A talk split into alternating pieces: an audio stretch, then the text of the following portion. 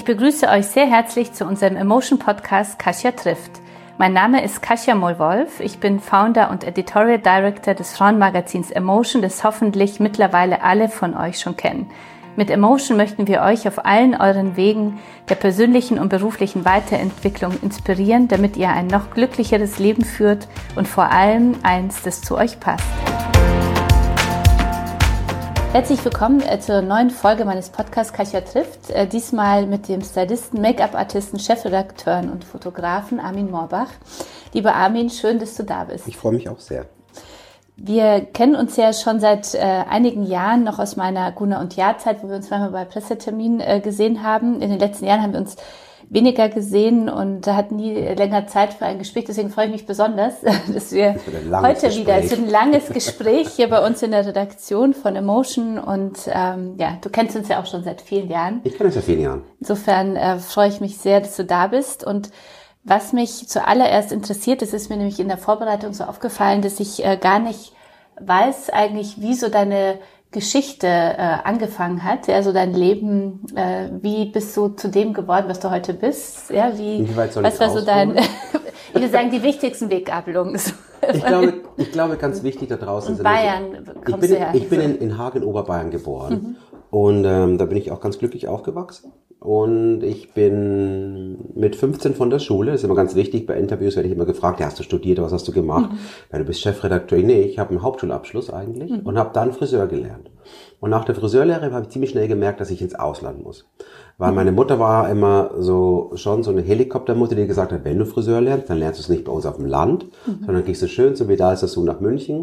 Das bedeutete jeden morgens zweieinhalb Stunden zum Friseurladen und zweieinhalb Stunden vom Friseurladen. Da war ich 15. Und das war so meine meine Anfangszeit. Ich habe dann schnell gemerkt, dass ich Session Stylist werden wollte. Aber mhm. Session Stylist damals. Ich würde sagen, was ist ein Session Stylist? Ist ein Herr, jemand, der Haare, Make-up macht äh, an Models und Schauspielern. Okay. Also jemand einfach, der wie, wie ein Backstage-Friseur, also wie mhm. Haare, Make-up, den du jetzt mhm. buchst. Aber es war 1990, weiß ich noch, und da habe mhm. ich so die ersten großen Magazine weltweit gesehen und dachte mir, wer frisiert denn dafür? dann habe ich mich so ein bisschen dafür interessiert. Es gab natürlich nicht das große Internet-Recherche und ich kein iPhone und so. Mhm. Und man musste dann, habe ich ziemlich schnell gemerkt, ich muss ins Ausland. Mhm. Und dann bin ich ins Ausland gegangen, habe, glaube ich, war ich ganz Wohin lieb. Bist du ich bin nach New York gegangen okay. und habe ziemlich schnell gemerkt. Wie alt warst du da? Ich war illegal fast noch. Ich war fast 21 okay. und hatte noch einen gefälschten Presseausweis und habe dann ganz schnell gemerkt, ich muss bleib dort und ich sah ganz niedlich aus, was mir vielleicht auch geholfen hat. Habe nebenher noch getanzt, weil davon konnte ich nicht leben. Habe eigentlich mein Geld mit Gogo-Tanzen verdient okay. abends und mhm. habe tagsüber Tests gemacht und habe die ersten Leute kennengelernt und habe dann ähm, ziemlich schnell die richtigen Leute kennengelernt, würde ich heute sagen. Also Fotografen kennengelernt und Stylisten kennengelernt. Und so haben wir einfach Tests angefangen. Ich war damals immer noch ähm, mit meinem damaligen Freund zusammen ist, war der Joachim Baldauf, der auch Fotograf war. Und so haben wir uns ah, okay. so ein bisschen eine Sache aufgebaut mhm. zusammen. Also er hat fotografiert, er hat fotografiert angefangen. Wir haben mhm. dann, ich bin dann zurück nach München auch und wir haben dann Tests auf der, auf, äh, ähm, wir, äh, in Schwabing haben wir dann irgendwelche Tests auf der Straße gemacht. Mhm. Und so kam eigentlich das Ganze eins zum anderen. Ich bin dann um die Welt gereist eigentlich und bin in Hamburg hängen geblieben, weil ich eigentlich nur mein Portfolio zeigen wollte. Ich habe gedacht, ich brauche eine deutsche Agentur okay. und habe gesagt, ich gewinne dann zur Neustadt zur besten Agentur. Das war damals Bigodi und bin habe Luik dann getroffen und habe dann gesagt, hallo, hier ist mein Buch und Luik hat gesagt, ja, machen wir. Dann bin ich am Abend ausgegangen und habe mich, ähm, war ich nicht mit meinem Freund zusammen, hm. ähm, habe mich verliebt in jemanden. Und dann bin ich innerhalb von vier Wochen äh, nach Hamburg gezogen. Von New York wieder nach Hamburg. Von München, New York habe ich gependelt mhm. und dann bin ich nach Hamburg gezogen mhm. und habe mich verliebt, bin mit dem dann zusammengekommen und das war für mich aber auch wie nach Hause kommen. Ach. Und dann die schnellsten Schritte noch ganz kurz hinten nach. Also ich habe dann irgendwann ähm, meine Agentur gegründet, mhm. Ballsaal, mhm. also wo ich jetzt meines, meines sozusagen vermittle. Dann habe ich irgendwann gedacht, ähm, boah, nervt mich eigentlich diese ähm, Beauty, kleinen Beauty-Abteilungen in den Heften immer drinnen. Und dann haben wir gedacht, warum macht jedes Magazin immer nur sechs Seiten Beauty? Damit wurde ich immer sozusagen, äh, die haben mich gebucht. Dann habe ich gedacht, mache ich eigentlich mein eigenes Magazin. Mhm. Das hat eigentlich ganz gut funktioniert. Das mache ich jetzt im 15. Jahr. Das heißt Tusch. Tusch heißt ja, das, genau, mache ich im 15. Jahr.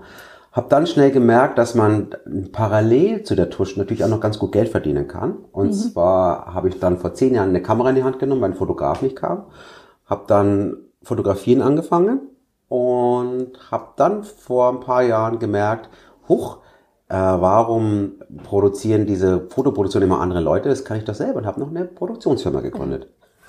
Das waren meine schnellen Schritte. Dann ein paar Rückfragen dazu. Alles gut. Zuerst ähm, Fotograf als Kind, ähm, äh, Entschuldigung, Friseur als Kind. Wusstest du schon Nein, Friseur oder wie? Werden. Oder du wolltest einfach nur raus von zu Hause oder? Na, ich wollte nicht raus aus zu Hause, aber ich, ich, da ich schwul bin, hatte ich natürlich mhm. ziemlich früh mein Coming Out und mhm. ich hatte ziemlich früh darüber überlegt, was mache ich eigentlich? Mhm. Also wie? Ich war ein schlaues Kerlchen. Dachte mir, mhm. wo lerne ich schwule Männer kennen? Ach, ich wollte eigentlich Tierarzt werden und da habe ich mhm. gedacht, mh, hm, Branche, vor allem der, damals noch, tief, ja, muss man tief sagen. Der, mit dem, im Arsch der Kuh.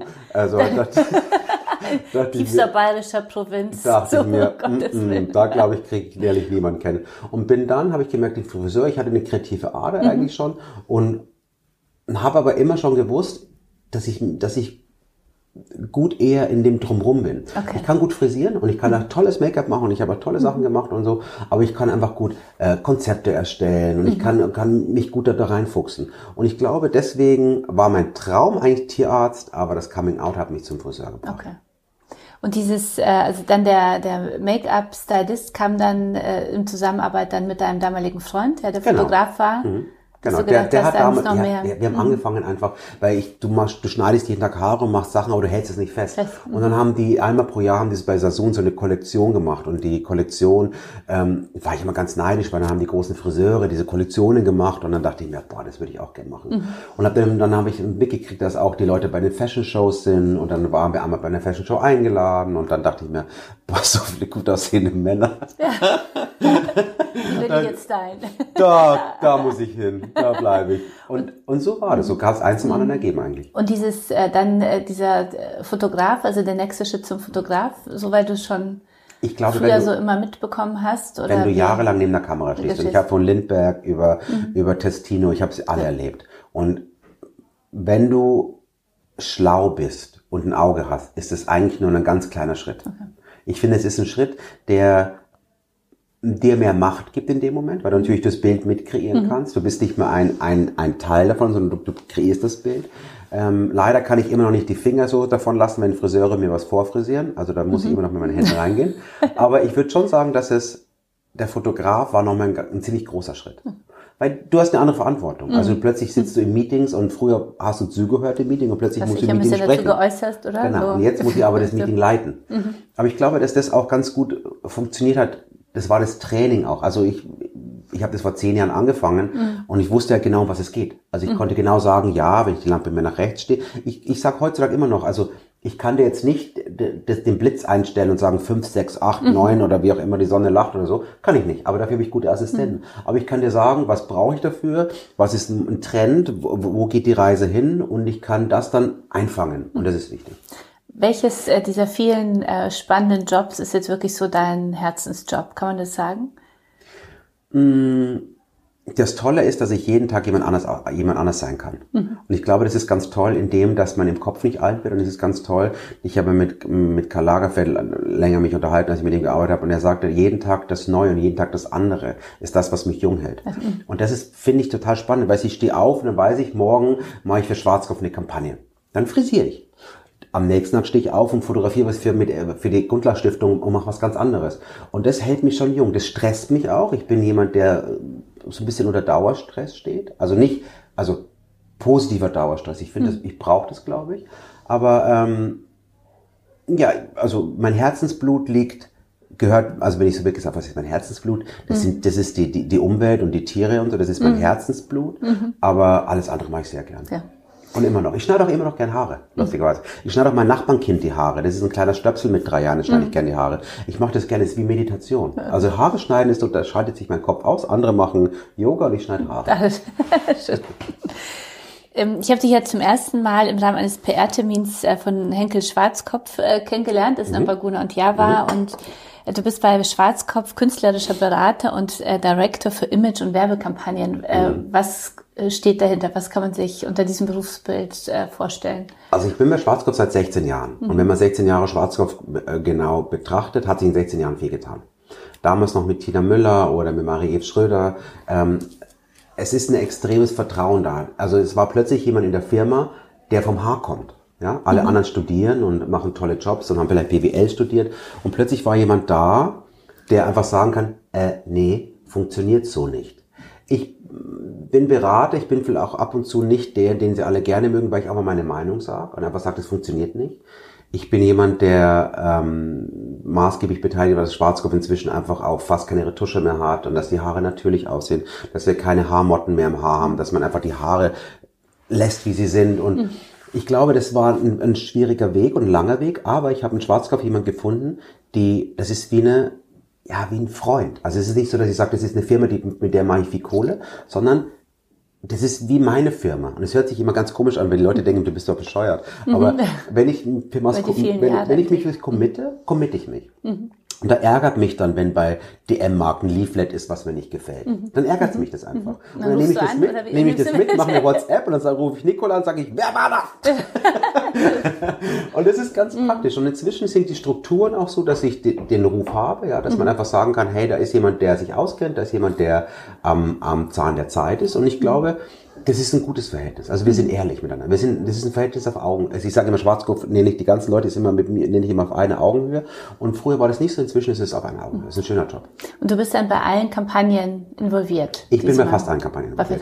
Also das meiste shoot ich auch mhm. und ich bin auch mit involviert und es gibt oft die Fragen, die Agenturen bringen und dann kommt ein Mädchen rein, die super Haare hat und dann wollen sie sie aber Bordeaux färben und dann gibt es einmal ein Vetorecht, weißt, wo jemand mhm. sagt, stopp, als Friseur machst du das nicht. Mhm. Und das ist ganz praktisch, weil die merken einfach, dass es viel Verkopftes plötzlich ins Gefühl übergehen muss. Mhm. Und das ist bei einem großen Konzern ganz schön, wenn das Gefühl reinkommt. Mhm. Und nicht, nicht so einfach wahrscheinlich, das auch ja, umzusetzen, oder so. Schwer. Okay.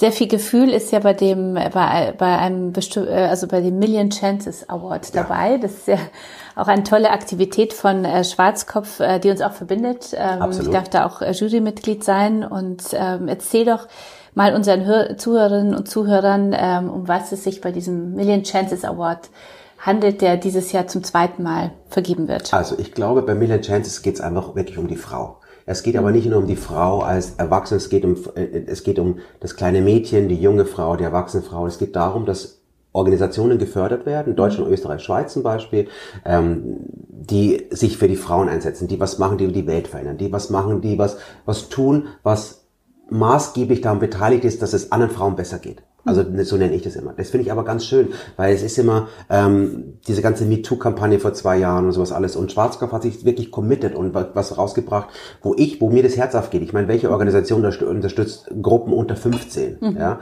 Und du kannst 10.000 Euro verdienen, also du kriegst 10.000 Euro in der ganzen Sache. Ähm, es gibt Start-up-Sachen, wo du 10.000 Euro kriegst. Und es ist ein, ein Förderpreis, den ich finde, der extrem notwendig ist mhm. da draußen. Es werden ja äh, tolle Initiativen äh, gefördert, die, die die junge Frauen unterstützen. Äh, wie können wir die da mitmachen? Also, ich glaube, leider ist die Bewerbung schon vorbei, mhm. aber ihr könnt online gehen auf alle Fälle und ihr könnt beim Public Voting mitmachen. Da geht's noch darum, da werden die Projekte ein bisschen vorgestellt, da kann man genau drauf gucken, was machen die genau. Und ich glaube, was mir immer wichtig ist, Menschen sollen aus dem Herzen entscheiden, wenn sie da drauf gucken. Mhm. Die sollen nicht gucken, ob die Leute vielleicht die tollste Bewerbung haben oder den besten Pressetext. Mhm. Einfach mal so ein bisschen informieren, was machen die Mädchen da draußen einfach. Mhm. Und oft sind die Mädchen, die nicht so perfekt sind, machen eigentlich das Tollste.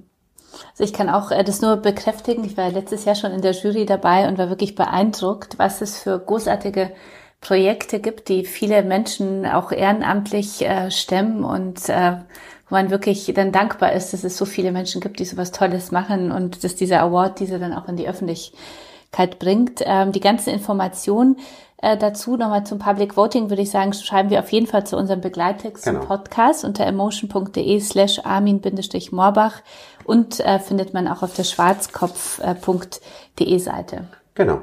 Und ich glaube nochmal, also das Ganze so ein bisschen mitverfolgen ist einfach eine schöne Sache. Also wer sich dafür mhm. interessiert und so ein bisschen Projekte unterstützen möchte, auf alle Fälle dabei sein.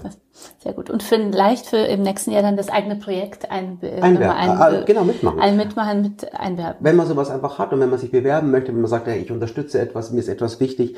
Und das sind genau die, die Stimmen. Und wenn es auch nicht so perfekt noch nicht ist, mhm. aber einfach mitmachen, bewerben, weil ich glaube, wir können alle ganz gut hinter den Zeilen lesen. Mhm. Was bedeutet äh, dir persönlich äh, dieser Award und äh, generell so das Engagement rund um dieses äh, Wort Female Empowerment? Ich glaube, dass wir in der heutigen Zeit ist es ganz wichtig, dass wir auf die Straße gehen. Ganz, mhm. ist es ganz wichtig, dass wir helfen. Wir leben in einer Zeit, die extrem egoistisch ist. Wir leben in einer Zeit, in der wir ähm, froh sein können, wenn wir eine Panne haben, dass jemand stehen bleibt. Wir leben in einer Zeit, wo wir äh, keine mehr eine ältere Dame über die Straße hilft. Wir leben in einer Zeit, wo wir extremes Ellbogendenken haben. Und ich glaube, dieses die die Frauen, die eigentlich, also vielleicht ist es das schwuler Mann anders so zu sehen, mhm. aber die leben lang für uns sind Frauen das Wichtigste. Also für uns sind meine Mama die wichtigste, meine Oma die wichtigste, natürlich liebe ich auch mein Papa. Aber Frauen haben brauchen eine andere Unterstützung, weil sie oft in der Gesellschaft einfach noch gar nicht so wahrgenommen werden. Na klar gibt es starke Frauen, die in, in, in, in Berlin wohnen, auf die Straße gehen und eine Stimme haben. Aber es gibt es genauso im kleinen Kuhdorf in Bayern, die mhm. einfach immer noch eine, eine Rolle der Frau hat und die Frau hat oft 2019 immer noch extreme äh, äh, verschobene Wahrnehmung. Mhm. Und das mhm. finde ich ist schon ganz wichtig. Und es, ich würde mir wünschen, dass man dass viel mehr Frauen aufstehen, viel mehr Frauen sagen, hey, ich, ich, ich, ich brauche diese, ich möchte auch eine große Position haben, viel mehr Firmenboss, dass Frauen sind. Ich komme mit Frauen besser klar, hm. ja, also vielleicht das auch aus dem Grund dann möchte ich einfach mehr Frauen überall sitzen haben. Ich möchte, ich, ich finde, mhm. es kann auch mal irgendjemand, es kann auch mal ein Typ in der Bäckerei stehen. Mhm. Es kann auch mal auch ein, Typ auf dem Klohäuschen sitzen. Mhm. Es kann aber auch mal ein Typ irgendwo sitzen. Und ich finde, es ist so ein bisschen, es, es muss sich immer noch ganz viel ändern. Ja. Die äh, du arbeitest natürlich, also dein ganzes Leben in einer sehr, also wenn ich das so von außen sagen kann, doch eher oberflächlichen mhm. Branche, wo es ja sehr stark um Aussehen Absolut. und so geht. Hat sich da das Thema, und da hast du ja auch sehr viele äh, moderne Frauenbilder schon durch deine Kampagnen geprägt, mhm. ja, was ich mhm. äh, toll finde, hast ja mit allen äh, wegweisenden Fotografen da auch schon zusammengearbeitet. Hat sich in dieser Branche was getan in den letzten Jahren oder ist es nur oberflächlich? Ich glaube, dass die Frauen, also das Gute ist, in meiner Branche kann man unter Frauen nicht arbeiten. Also das mhm. ist keine Männerwelt, die funktioniert, weil wir nicht, dann würden wir nur noch GQ fotografieren mhm. und würden nur noch Marlboro-Kampagnen machen. Mhm. Also die Frau ist notwendig und die Frau ist das ganz wichtige Teil der ganzen Sache. Ich glaube, dass dieses ganze Sexismus mit Terry Richardson damals und so, mhm. ich glaube, das findet nicht mehr statt, weil wir einfach Frauen merken, die einfach mehr eine größere Stimme haben. Mhm. Du möchtest heutzutage nicht um jeden Preis ein Model werden. Weil mhm. heutzutage Model werden ist ein Job, der ist anstrengend, du bist nicht mehr sofort ein Topmodel. Ähm, da können Leute wie Toni Garn ein Lied davon singen. Man muss trotzdem wirklich hart arbeiten, mhm. man muss trotzdem viel machen. Und ich glaube schon, dass das Standing der Frau und das Standing des, des der Person als Frau ist nicht mehr das Sexistische. Wir haben, wir haben Body Positivity. Wir mhm. haben diese Sachen, dass keine, nicht jeder 36 haben muss. Ich kann auch mal ein bisschen schielen. Ich kann einfach mal auch ein, ein krumme Beine haben und trotzdem kann ich jemand werden. Ich glaube, mhm. dass sich das extrem gewandelt hat in der Zeit. Mhm. Ich krieg das nicht mit. Also ich, zu mir wurden auch früher immer gefragt, und das ist die Frage, die mir immer gestellt so. worden ist, Armin, okay. haben alle Bulimie? Dann habe ich immer gesagt, ganz ehrlich, ich habe in meiner ganzen Karriere drei Mädchen so, äh, mitgekriegt, mhm. die vielleicht mal aufs Klo gelaufen sind. Mhm. Also kann ich nicht unterschreiben, dass alle Mädchen Bulimie mhm. haben. Nur weil sie in das, das objektive Bild des normalen Durchschnittsbürger nicht passen. Mhm. Und wenn du Mädchen an, heutzutage an der Schule anguckst, die sind 13, 14 Jahre, mhm. die sind 1,80 und die sind klapperdürr. Mhm. Aber da geht keiner davon aus, dass es so ist. Ich glaube, dass die Zeiten ändern sich. Und ich bin froh, dass die Zeiten sich ändern. Toni Gahn, äh, weiß ich noch, als ich dich kennengelernt habe, da sprach man so über Toni Gahn, die äh, irgendwie so ein Model in Hamburg und so genau. wird der, neu, äh, der heißeste, genau. der heißeste Name. Da weiß ich noch, dass ich den Namen so mir gemerkt habe, aber dachte, das, also woher wissen die? Das ist ja mhm. mittlerweile wirklich äh, eines der größten, eines der größten äh, deutschen Mädchen. Ne? Mhm. Ich glaube bei Toni Gahn, es gibt so ein paar Ausnahmen. Es gab Julia Stegner, mhm. es gibt so diese Ausnahmen. Mhm. Was äh, muss denn so ein, äh, eine Frau heute mitbringen, wenn sie zu den Topmodels werden Möchte. Ich finde, es ist ganz normal und es ist immer, Leute feinden mich da an auf Instagram, wenn ich das sage, mhm. sie muss eine 36 haben, sie mhm. muss mindestens ein 75 groß sein, sie sollte Fülliges haben, sie mhm. sollte gepflegt sein und soll fotogen sein. Mhm. Das ist schon die Grundlagen. Mhm. Weil ich, ich will immer sagen, ja, aber das ist so, ich, ich glaube, na klar kann ich als Plus-Size-Mädchen durchstarten, mhm. aber das ist ein anderer Markt. Markt. Ich finde nicht, dass es fair ist, ein Mädchen einen Traum zu zerschlagen, sie in Fernsehsendungen zu zerren, wo ich auch mehr war, wo man einfach sich hinsetzt und sagt, aus dir mache ich jetzt ein Model. Es funktioniert nicht ja. Weil mhm. du kannst, wir haben nicht mehr die Zeit von Steven Meisel, der ein Mädchen drei Jahre lang durchbucht und dann durch jede Kampagne bucht. Das mhm. funktioniert nicht mehr. Mhm. Ich glaube, dass man, wenn jeden Mädchen da draußen, die ich sage, wenn du das Gesicht hast, und richtig gut durchstartest mhm. und, und auch geile Disziplin Kap hast Disziplin wahrscheinlich, hast. oder? Weil das ist ja schon Mach das zehn Jahre, mhm. hab dann aber auch zehn Millionen auf dem Konto, wenn mhm. du gut wirst. Mhm. Aber wenn du ein Model bist, das kein Casting bekommt, die immer wieder zu Ghosties läuft, die mhm. immer wieder abgewiesen wird, dann überleg dir wirklich, möchte ich den Job also. machen. Nur weil dein Boyfriend oder deine Mama sagt, du bist ja so hübsch, mhm. das hat doch gar nicht also so. Thema Influencer. Du hast natürlich auch viel mit Influencern zu tun. Äh, haben äh, Influencer die Models von früher jetzt abgelöst? Wie ist es so in dem Job im Alltag? Also wie, wer spielt da eine größere Rolle? Also aktuell spielen die größere Rolle immer noch die Influencer. Also, also ich glaube, es gibt immer noch Topmodels, es gibt die Victoria's Secret Show, aber Victoria's Secret mhm. Shows sind, Mädchen sind die größten Influencer. Mhm. Also diese Mädchen haben alle drei, vier, fünf, sechs Millionen ja. Follower. Mhm. Ich glaube, dass man es, mu es muss Hand in Hand gehen. Es wird immer so bekämpft und Influencer sind böse und die Influencer sind, sind schlimm. Die Influencer machen nur einen Job. Die Influencer sind die, und ich mache auch ein Magazin, aber die Influencer sind die neuen Magazine. Die Influencer guckst du durch, na klar, äh, wenn ich das Visuelle suche, ja, gucke ich mir schnell einen Instagram-Account an. Wenn ich aber lesen möchte, das kann ich auf Instagram nicht, ist das, warum ich mir meine Zeitschrift kaufe. Und wenn Magazine verstehen oder wenn auch Models das verstehen oder auch die, die Branche es versteht, die Branche hat ganz lange Influencer bekämpft. Ich war bei so vielen Meetings dabei, vor sechs, sieben Jahren haben wir gesagt, ja, das hält sich nicht und das hält sich nicht. Und dann haben die, die, die äh, Chanels und Diors der Welt haben dann plötzlich beide eingeladen und plötzlich gab es Verfeindungen am Tisch. Influencer saßen am Tisch, Redakteure saßen am Tisch. Und es war ja wie bei einem Ritterkampf. Wer ist der Bessere, wer ist der andere? Das, was ich sagen kann, es haben zu 50 oder sagen wir zu 70 Prozent Influencer gewonnen. Anstatt dass die Magazine oder auch die Models und die Agenturen gesagt haben, hey, komm, wir nehmen euch mit auf, ist es immer noch so ein Kampf. Es gibt jetzt langsame Awards, ein About You Award gibt es, es gibt Awards, wo Influencer ausgezeichnet wird. Und wenn ich noch mal auf die Erde zurückkommen würde, würde ich natürlich erstmal Tierarzt werden. Jetzt Endlich. jetzt will ich erstmal Tierarzt jetzt geht's, also 2019. Jetzt will ich Tierarzt werden. Aber ich würde auch sagen, ich würde damit auch Kohle machen. Ich mhm. bin zu alt. Also mit 45 weiß ich, dass ich jetzt kein Influencer mehr werden kann. Mhm. Aber wenn, du gut Geld machst, überleg mal, du machst, du kriegst für, für einen Post bis zu 10.000 Euro. Hm. Ist doch wunderbar. Aber du hast dich selber entschieden, auf deiner eigenen Seite ja nicht sehr authentisch persönlich unterwegs zu sein. Warum?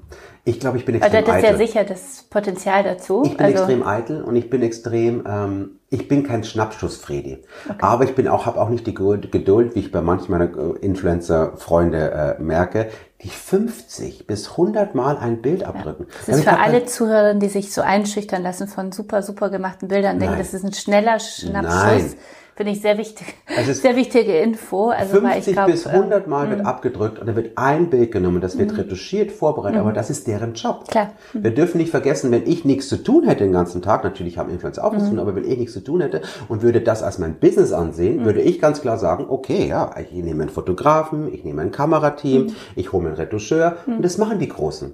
Die großen Influencer wie Kara und, und, und alle die oder, oder äh, die ganze Kardashians, da ist nichts unretuschiert. Das ist alles durchdacht, das ist geht doch ein Editing. Mhm. Die machen, und das ist schon ein Job. Und wenn ich meine Sachen privat zeige, ich zeige mal meinen veganen Apfelstrudel mhm. und ich zeige mal meine Insta-Story. Da kommen wir gleich noch. Garten, vielleicht meinen Garten. Aber ich mhm. habe nicht das Bedürfnis, mich persönlich zu zeigen. Okay. Weil alles, was ich persönlich zeige, bin ich angreifbar. Okay. Und angreifbar mh, mm, bin ich ungern, weil ich mich, da kommen wir gleich noch drauf, mhm. zu sehr für Tiere einsetze und ich möchte halt nicht angegriffen werden, weil ich mal neben der Tasche steht, wo Leder, die aus Leder okay. ist. Weißt okay. du? Und dann, wenn ich mhm. das aber zeigen würde und ich bin das Gesicht von Peter, kann ich dann kriege ich einen Shitstorm. Okay. Was mhm. Leute, was mhm. völlig hirnrissig ist, aber da gibt's Leute, die machen drin. nur das. Mhm. Können ich nicht. nicht so. Kurze, bevor wir zu deinem anderen Engagement äh, nochmal gehen, ähm, kurze Frage, wann hattest du das Gefühl, jetzt brauchst du doch nochmal ein Magazin und hast Tusch gegründet und warum? Jahre. Ich habe vor 15 mhm. Jahren die Tusch gegründet. Warum braucht es Magazin? Weil ich verrückt geworden bin, dass mir ständig Leute, die noch nie einen Lippenstift in der Hand gehalten haben, noch nie geschminkt haben, immer erklärt haben, wie der Trend ist. Das okay. hat mich verrückt gemacht. Weil ich dachte mir, ich komme gerade von den Shows in Mailand, ich komme gerade von den Shows in Paris. Was machen wir denn jetzt? Und dann haben sie Themen gesagt, wie zum Beispiel falsche Wimpern. Dann sage ich, aber es gibt keinen Trend, ist falsche Wimpern. dann sollten wir uns mal überlegen, um zusammenarbeiten. Mhm. Und dann habe ich das Magazin gemacht. Ich hatte genau 5000 Euro. Wie hast du angefangen? Ich hatte also für alle, die so Ich hatte 5000 Euro. Mhm. Ich hatte keine Ahnung vom Magazin machen. Ich hatte viele gute Freunde in der Branche. Ich habe alle angerufen und habe gesagt, ich mache ein Beauty-Magazin. Und ich muss sagen, vor 15 Jahren gab es kein anderes mhm. Beauty-Magazin. Also sind sie alle nachgezogen. Vogue, Beauty, L, Beauty sind alle nachgezogen, mhm. weil sie gemerkt haben, plötzlich ist da eine, ist da eine, eine Schiene. Ich habe dann anfangs war ich ein, ein Satellit, der da irgendwo rumschwirrte und plötzlich haben die die, die Leute nicht gewusst, ja, Beauty-Magazin brauche ich das, brauche ich das nicht, muss ich das haben? Mir hat es extrem Spaß gemacht. Ich bin durch Höhen Tiefen gegangen. Ich habe wirklich ähm, Klinkenputzen gemacht. Ich habe, ähm, ich war kurz vor Pleite auch mal. Ich habe alles wieder aufgerappelt. Ich habe mein ganzes Privatvermögen da reingesteckt. Und ich glaube schon, dass ich inzwischen, es ist, wird das Kind 15 sozusagen. Es war früher hat es noch, es ist ich sage, ich sage das Fahrradlernen gelernt, ist auf die Fresse gefallen. Wie weit ist es jetzt in der Jetzt ist es 15 und ich glaube, das ist, das ist eine kleine Influencerin, wenn ich sie mal beschreibe, ja. ist eine kleine Influencer, eine Junge, die, die, die ihre kompletten eigenen Freundeskreis hat. Mhm. Der Freundeskreis, der lustigerweise international wächst. Also wir kriegen mhm. immer mehr Bestellungen aus USA und aus, mhm. aus, aus, aus, aus Mailand. Und das ist sehr spannend. Wir, ich nutze Drag Queens, ich nutze Leute, die queer sind, mhm. ja, weil dafür gibt es nichts. Und das macht mir extrem viel Spaß. Und ihr seid ja auch digital sehr stark unterwegs, ja. also mhm. Instagram über genau. 100.000 Follower. Mhm. Also wie ergänzt sich das bei dir? Also dieses Thema Print, digital? Ich glaube, das Gute ist, dass, dass wir ein Coffee Table Buch sind. Also okay. wenn du, wenn du die Tusch, wenn du Tusch, kannst du jeden Tag auf Instagram gucken, dann mhm. weißt du, was Trend ist.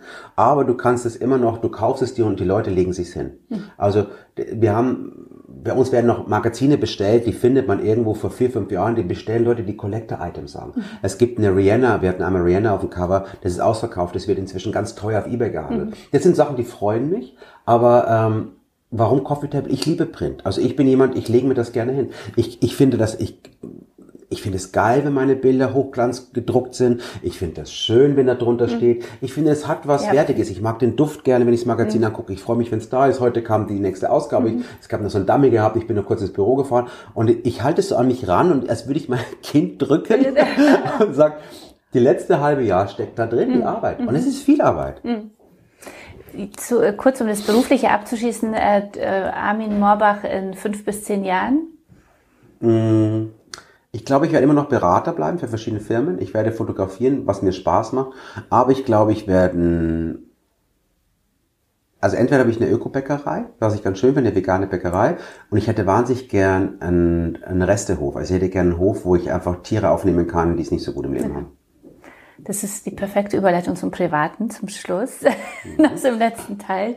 Du engagierst dich ja äh, nicht nur bei dem Million Chances Award ähm, und setzt dich da sehr dafür ein, äh, sondern bist ja auch überzeugter Veganer. Wie kam es zu diesem Engagement und was sind für dich, was sind deine Herzensthemen? Also mein Herzensthemen ist definitiv das Tier, Wohl und Tierleid. Mhm. Und ich glaube, dass wir in 2019 und speziell, was ich ganz toll finde, und ich finde, weltweit muss auf jedem Cover eine Greta drauf aktuell, weil ich einfach finde, das ist einer der meist bewegendsten Frauen für mich in dem Moment. Mhm. Die ist zwar 16, aber ist für mich jemand, der sehr schlau ist. Ich glaube, dass wir lernen müssen, mit der Natur anders umgehen. Und mein, ich lebe vegan, jetzt im fast zehnten Jahr lebe ich vegan. Mhm. Ich hatte früher Bluthochdruck und ich hatte Cholesterin und ich, mir ging es schlecht und ich hatte Durchfall ständig und mir ging, ich, ich war übel gelaunt und ich war, mir ging es einfach nicht gut. Ich hatte Ausschlag und so. Und ich habe meine Ernährung umgestellt, aber erst Vegetarier und hab, bin dann vegan umgestellt. Warum dann auch vegan? Weil was der, ja schon nochmal ein zusätzlicher Pro, Das Problem ist einfach, wenn du dich medizinisch damit befasst, ist Casein das größte Problem. Casein mhm. ist äh, ein Stoff, der in der Milch und im Fleisch vorkommt und ähm, die durch die Hormone, die wir zum Beispiel auch in, in mal ganz kurz erklärt, mhm. vielleicht für die Leserin da draußen, mhm. die noch ganz gern Milch trinkt, wenn ich ähm, am Bauernhof lebe und daher kommt die Milch und wir, wir, ich habe eine Kuh, dann nehme ich die Kuh und trinke eine Milch, vertrage ich oder vertrage ich nicht, vielleicht mhm. vertrage ich es nicht. Das Problem, was die Industrie macht, man muss sich vorstellen, dass man ähm, die Milch ist dazu da, ob Muttermilch oder Brustmilch, und es ist spannend, ist, dass Brustmilch sich nicht sehr viel von Muttermilch und von Kuhmilch unterscheidet, ähm, ist dazu da, um ein Kalb ganz schnell ganz groß zu kriegen mhm. und hat die DNA und Erbinformation der Mutter. Wenn wir eine Milch trinken aus der Packung, sind da 30.000 äh, Informationen drin. Das kann der weibliche Körper gar nicht, ähm, dem weiblichen Körper wird mhm. signalisiert, Schwangerschaft. Mhm. Also wird die Brust ständig stimuliert, nicht mhm. so, dass sie, dass sie Milcheinschuss, aber wird ständig und es wird auch der Unterleib stimuliert. Mhm. Und es sind ganz viele medizinische Sachen, die man einfach, die, wo ich gemerkt habe, wie zum Beispiel, wer, wer, wer das da draußen interessiert, kann man gucken, Gabel statt Skalpell, mhm. sind Professoren, die schwerstkranke Krebsmenschen wieder geheilt haben. Und ich glaube, es gibt zwei Dinge. A, es ist die Gesundheit, die mich wirklich äh, äh, bestärkt, so zu leben. Mhm. Und zweitens ist es die Tiere, weil ich finde, dass wir die Tiere keine Sache sind. Tiere sind mhm. keine Sache. Ich finde, jedes Tier hat eine Seele. Und wenn die Industrie sagt, Tiere haben keine Seele, das merke ich an meinen Hunden, an meinem mhm. Vogel und was ich zu Hause habe, äh, und an jedem Schweinchen, was ich streiche, die gekuschelt werden möchte, mhm. kann ich nicht sagen, ich bestimme darüber. Mhm. Ich bestimme über das Leben. Und das ist was, was mich sehr beschäftigt und sehr bewegt. Und dafür kämpfe ich auch wirklich sehr, also auch für Straßenhunde mhm. in, in, Marokko. Und, und äh, ich finde. Wo engagierst du dich jetzt speziell? Ich mache für Peter, ich habe einen eigenen Tierschutzverein, mhm. das sind die Hamburger Tierhelfer. Mhm. Und da geht es darum, dass wir ähm, Fälle erleichtern, es gibt ganz viele alte Menschen, die kein Geld mehr haben, um sich Tierfutter zu kaufen. Mhm. Und die essen zum Beispiel, gehen zur Hamburger Tiertafel und essen dann das Fleisch. Mhm. Und wir versuchen ältere Menschen, die sich zum Beispiel ähm, Tierarztoperationen nicht leisten können, die sich ähm, den Hund nicht leisten können, die Katze nicht leisten können, versuchen, versorgen wir mit Futter.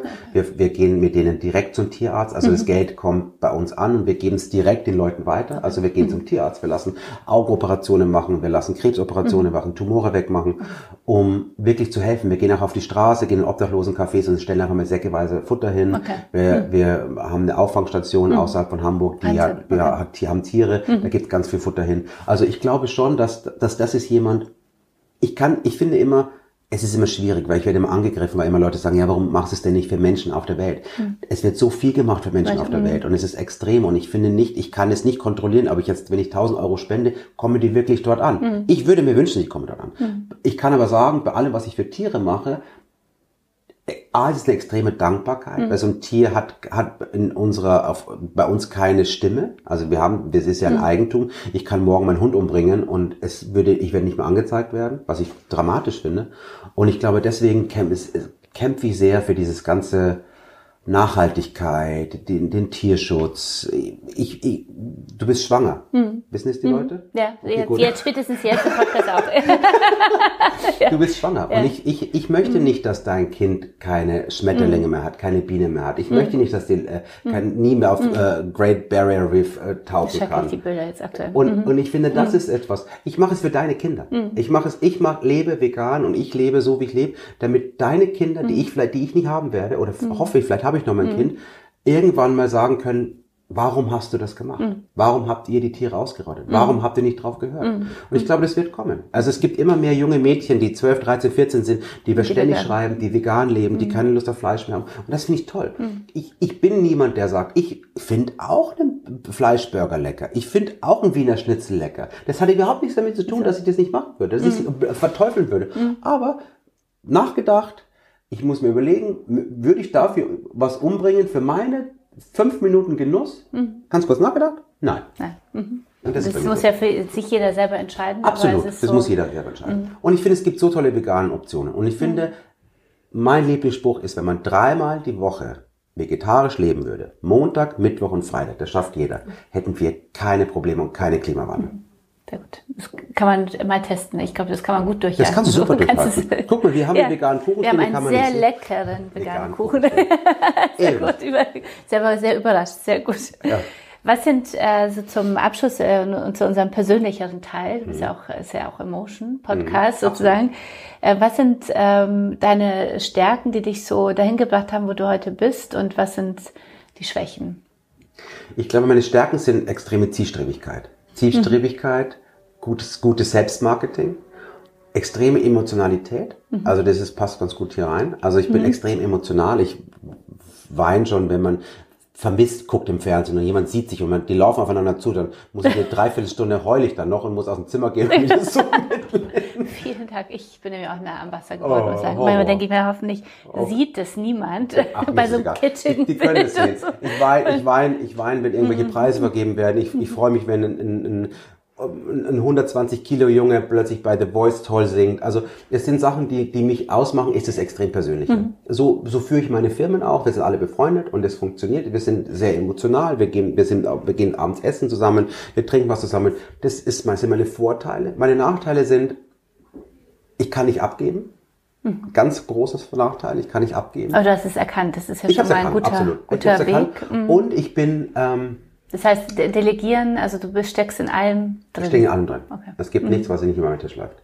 Mhm. Und das andere ist, ich bin extrem selbstkritisch. Also wenn ich die Kamera ablege, ich habe einen super Job gemacht, denke ich, am Abend sage ich, fuck, das, das hätte ich noch besser machen mhm. können. Das ärgert mich so ein bisschen. Mhm. Und ich glaube, ich habe die typische also es ist kein Geheimnis, ich, ich, ich bin fast 50 und wir Männer kommen auch in Depressionen. Also es ist ganz spannend. Also wenn uns der Hormonhaushalt ein bisschen nachgeht, dann ist man extrem weinerlich und man, man, man sagt, man kann sich nicht erklären und dann denkt man, ähm, das liegt, keine Ahnung, ich muss mehr Kaffee trinken, ich trinke keinen Kaffee, aber man muss mehr Kaffee trinken oder ich muss vielleicht mal einen anderen Freund oder eine andere Freundin haben. Aber wir kommen auch in die Midlife Crisis und ich komme in die Midlife Crisis und ich finde, ähm, ich habe das auch erkannt. Es ist äh, auch was, mhm. was mich bewegt und meine, meine, meine muskelgeformte Brust ist, wenn mhm. ich nicht trainiere, auch schlapp und mein, mein mhm. Arsch mhm. ist auch nicht mehr so knackig. Mhm. Ja, und ich, ich sitze an meinem Bein und wackelt und denke ich mir, huch. ich denke, oh Gott, was, also, wo kommt denn das plötzlich her? Ist nur ein Podcast heute. Also so nur, alles gut, ich bin da ganz entspannt. Aber ich, ich sehe das auch ein. Und das mhm. merke ich schon, dass mich das, diese, dieses Älterwerden nicht körperlich oder so, aber das, das macht mit jedem Menschen was. Mhm. Und es ist mit jedem Menschen was. Weißt, ich, ich, ich lebe nicht mehr so lange, mhm. wie alt ich jetzt bin. Ich bin in meinem, langsam in meinem Herbst ab 50. Mhm. Ich überlege mir schon, ähm, was machst du mit deinem Haus? Wen mhm. gibst du immer alles? Das mhm. fängt man an zu überlegen. Ganz viele Freunde in meinem Umkreis sterben an Herzinfarkt und an, an, an Krebs mhm. und an allem drum und dran.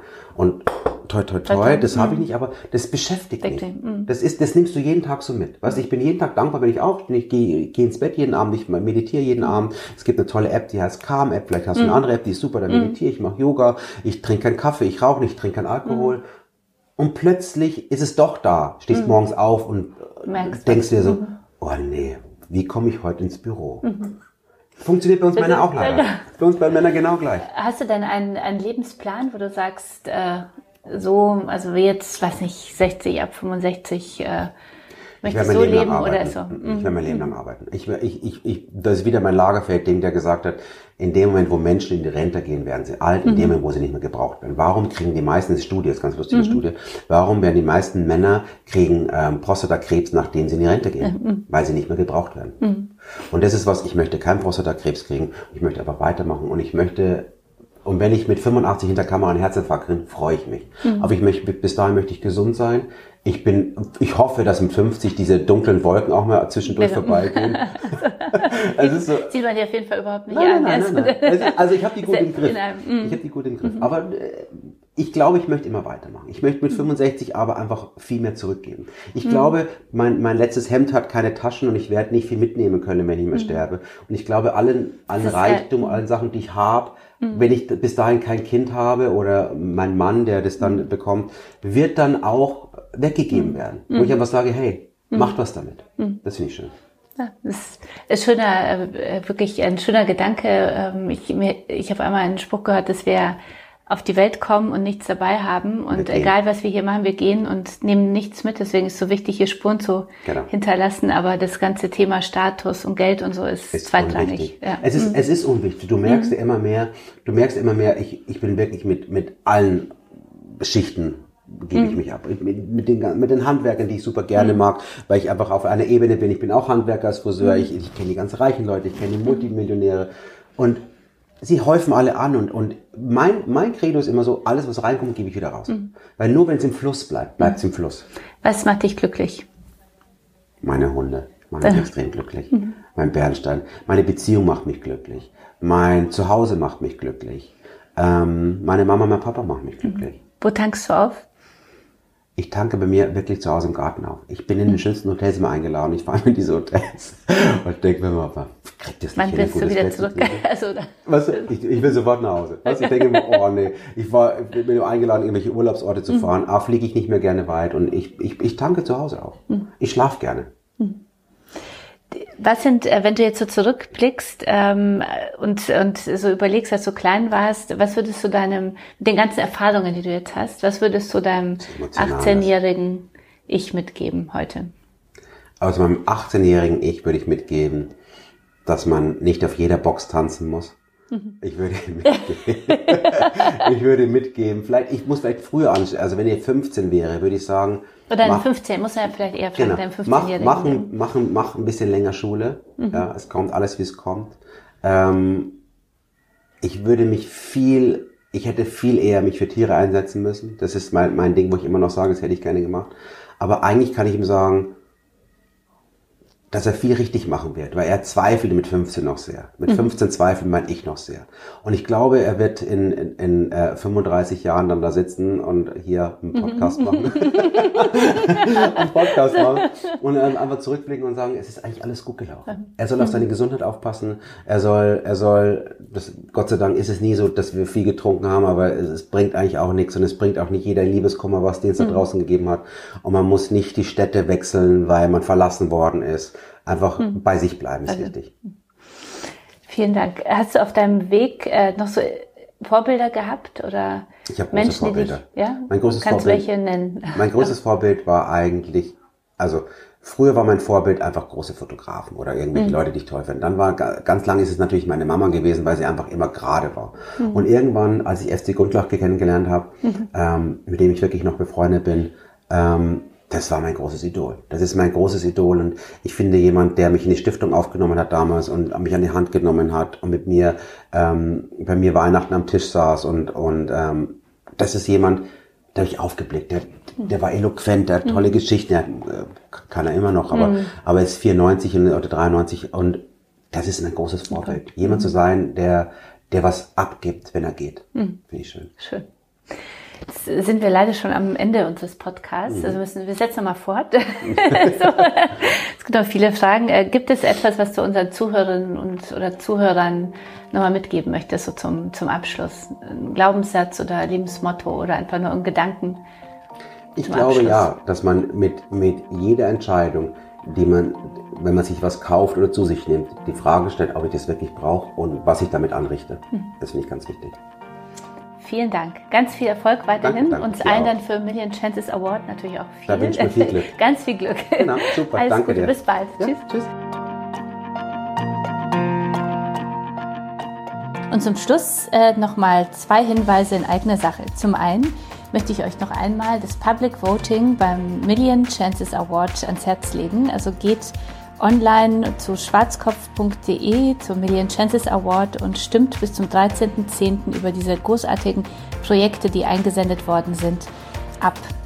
Zum Zweiten feiern wir selber mit Emotion, wie ihr ja sicherlich schon wisst, im November unser zehnjähriges Bestehen. Also vor zehn Jahren habe ich mich mit dem Verlag hier selbstständig gemacht und äh, am 22.11. gibt es hier einen Tag der offenen Tür bei uns in Hamburg.